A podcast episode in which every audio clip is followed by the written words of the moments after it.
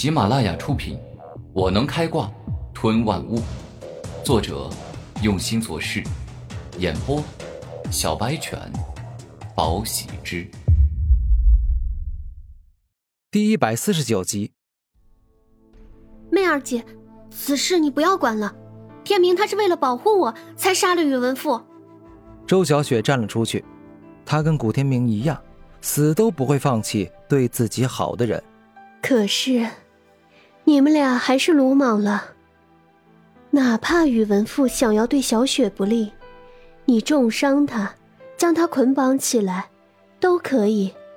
但现在，身为齐杰的宇文富死了，宇文家很有可能倾全家族之力，灭了杀人凶手。胡媚儿向两人详细解释道：“这个问题我早就想过了。”但是宇文富这个贱人坏事做尽，几次三番的想要杀周小雪。面对此等心思歹毒者，我若不让他以死谢罪，我心中的怒火难消。古天明虽然说话的声音不是很响，但语气中对宇文富充满了恨意。冲动是魔鬼，愤怒会让你失去理智。虽然我们俩见面次数不多，但我感觉你挺聪明，也很理智。为何这一次，你偏偏没有做最正确的选择？胡媚儿真心关心古天明，因为他触碰了我的底线。龙有逆鳞，触之必死，而我的逆鳞就是不准别人伤害对我好的人。换做其他事，哪怕是他要杀我，我都可以考虑饶他一命。古天明没有撒谎，刀姐李狂傲心存暗害他之心，甚至对他下过杀手。但是古天明却依旧放过他。古天明，你这样，事情就没有半点回旋的余地了。你，胡媚儿的话还未说完，古天明就率先插嘴了：“媚儿学姐，你的好意我心领了，但是此事你还是不要管了，最好彻底与我撇清关系。毕竟我们俩只是见过两面的同学。”下一秒，古天明转身看着周小雪说道。小雪，好好跟着媚儿学姐修炼，此事与你也无关，人是我杀的。天明哥哥，你这说的是什么话？宇文富他就是该死，是他多次想要杀我，所以才落得如此下场。这件事我会跟我哥说清楚。若是宇文家的人敢来找你麻烦，我定让我哥给你做主。周小雪并不怕宇文家，毕竟自己的家族也是星辰帝国的王族。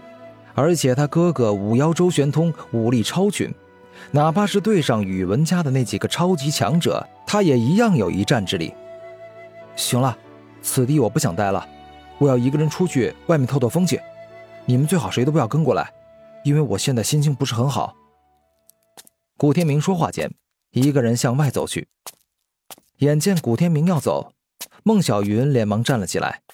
她与脸被毁容的孟小雨都是宇文富的小妾。现在宇文富没了，他今后的日子也会很难。媚儿学姐，我请求你拿下古天明这个杀人凶手，不可以让他跑了。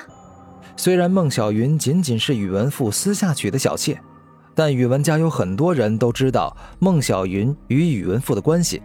若是不做点什么，他一定会被宇文家严惩，甚至让他被宇文富殉葬，埋入同一口棺材。一瞬间。原本就火大的胡媚儿直接不顾形象的大吼道：“你想让我也死吗？你没有看见同为齐杰的宇文富已经被杀，你叫我去拿下他，到底是何用意？”下一秒，一道可怕的火线射线激射而去，径直贯穿了孟小云的肩膀，烧伤了她的血肉，甚至连内中的骨头也受损。看在你是女人的份上，我饶你一命，但是你不要有下次，因为下一次，我怕自己也控制不了自己的手，忍不住将火焰射向你的脑袋。古天明又指，此刻仍然指着孟小云。此时，看着古天明离去，胡媚儿内心想到：天明，其实我挺想帮你的，但我不知道应该怎么帮。一段时间后。一处静谧的枫叶林。好了，不要再为过去的事情伤心了。灭掉了一个坏人，可以得到不小的收获。现在就来看看宇文赋的空间戒指里到底有什么好宝贝。古天明将一滴血滴滴在宇文赋的空间戒指上。现在宇文赋已死，故此古天明可以轻松的成为空间戒指的新主人。不愧是奇杰呀！不说里面的东西，单单是这空间戒指里的空间，便是比我原来的空间戒指大了很多很多。古天明开心大笑。接下来，古天明仔细探查了一下，里面有很多的高级灵药、高级灵丹、冰晶寒玉盒、各种灵术秘籍，以及从古府类。得来的蓝色宝盒，古天明所得来的灵药也有不少。之前缺少长时间保鲜的冰玉盒，故此他一直担心药力可能流失。但是现在有了诸多的冰晶寒玉盒，他可以保鲜一年多的时间。这个蓝色的宝盒里有什么东西？会不会有罕见的宝物？古天明开心的打开宝盒。而后便是看到里面放着一本古老的秘籍《灵魂战拳》。古天明看到古老秘籍上所写的这书名后，连忙翻开这本书。此乃极具攻击性的灵魂攻击之术，修炼起来也十分困难。第一，灵魂力不能弱；第二，必须要具有勇往直前的坚毅之心；第三呢，必须经过辛苦的修炼，这样方能修炼成功。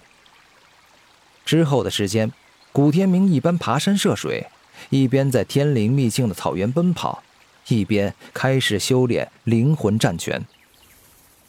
灵魂战拳修炼起来真的不容易，古天明除了睡觉以外，差不多将所有的时间都投入进去，但是进展很慢。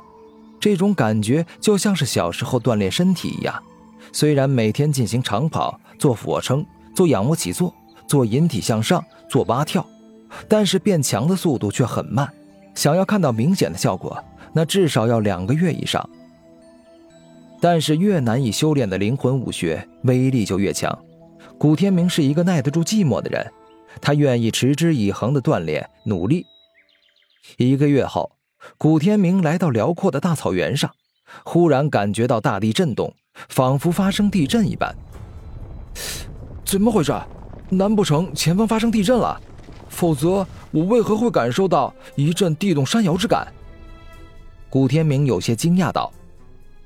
下一秒，古天明的灵魂闪闪发亮，一股精神力释放而出，穿进泥土中，而后认真的感受了一下地面，最后严肃说道：“刚才是地震没错，但是我感觉这不像是自然之力，反而像是人为的，因为地面下的泥土里有一股异样的力量。”